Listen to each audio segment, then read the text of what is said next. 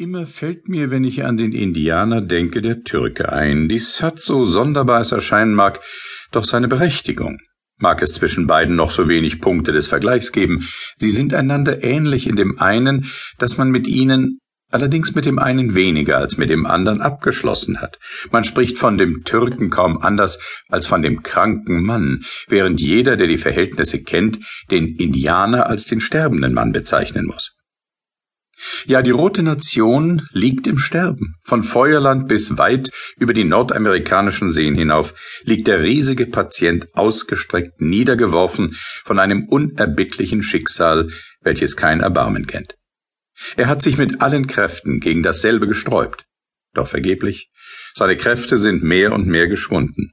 Er hat nur noch wenige Atemzüge zu tun, und die Zuckungen, die von Zeit zu Zeit seinen nackten Körper bewegen, sind die Konvulsionen, welche die Nähe des Todes verkündigen.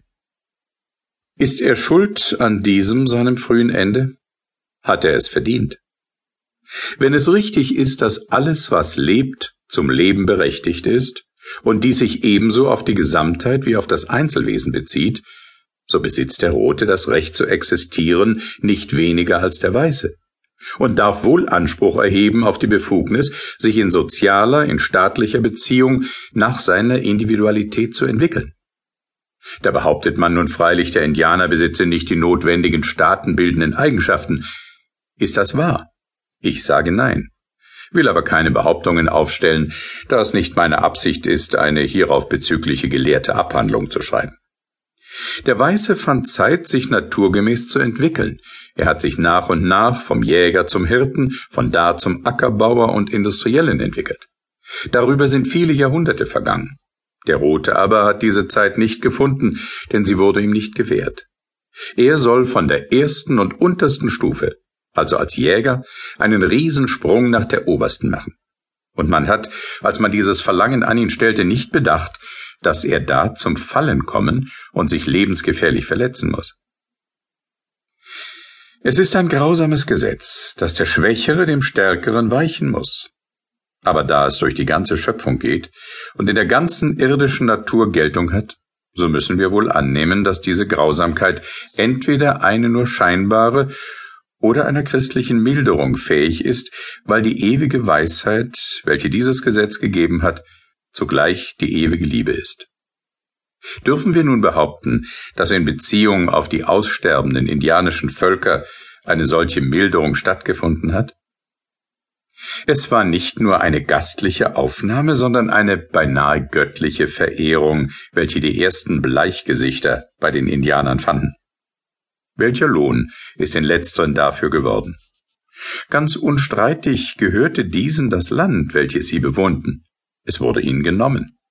Welche Ströme Blutes dabei geflossen und welche Grausamkeiten vorgekommen sind, das weiß ein jeder, der die Geschichte der berühmten Konquistadoren gelesen hat. Nach dem Vorbild derselben ist dann später weiterverfahren worden. Der Weiße kam mit süßen Worten auf den Lippen, aber zugleich mit dem geschärften Messer im Gürtel und dem geladenen Gewehre in der Hand. Er versprach Liebe und Frieden und gab Hass und Blut. Der Rote musste weichen Schritt um Schritt immer weiter zurück. Von Zeit zu Zeit gewährleistete man ihm ewige Rechte auf sein Territorium, jagt ihn aber schon nach kurzer Zeit wieder aus demselben hinaus, weiter, immer weiter. Man kaufte ihm das Land ab, bezahlte ihn aber entweder gar nicht oder mit wertlosen Tauschwaren, welche er nicht gebrauchen konnte. Aber das schleichende Gift des Feuerwassers brachte man ihm desto sorgfältiger bei, dazu die Blattern und andere noch viel schlimmere und ekelhaftere Krankheiten, welche ganze Stämme lichteten und ganze Dörfer entvölkerten. Wollte der Rote sein gutes Recht geltend machen, so antwortete man ihm mit Pulver und Blei, und er musste den überlegenen Waffen der Weißen wieder weichen. Darüber erbittert, rächte er sich nun an dem einzelnen Bleichgesicht, welches ihm begegnete, und die Folgen davon waren dann stets förmliche Massaker, welche unter den Roten angerichtet wurden. Dadurch ist er ursprünglich ein stolzer, kühner, tapferer, wahrheitsliebender, aufrichtiger und seinen Freunden stets treuer Jägersmann, ein heimlich schleichender, misstrauischer, lügnerischer Mensch geworden, ohne dass er etwas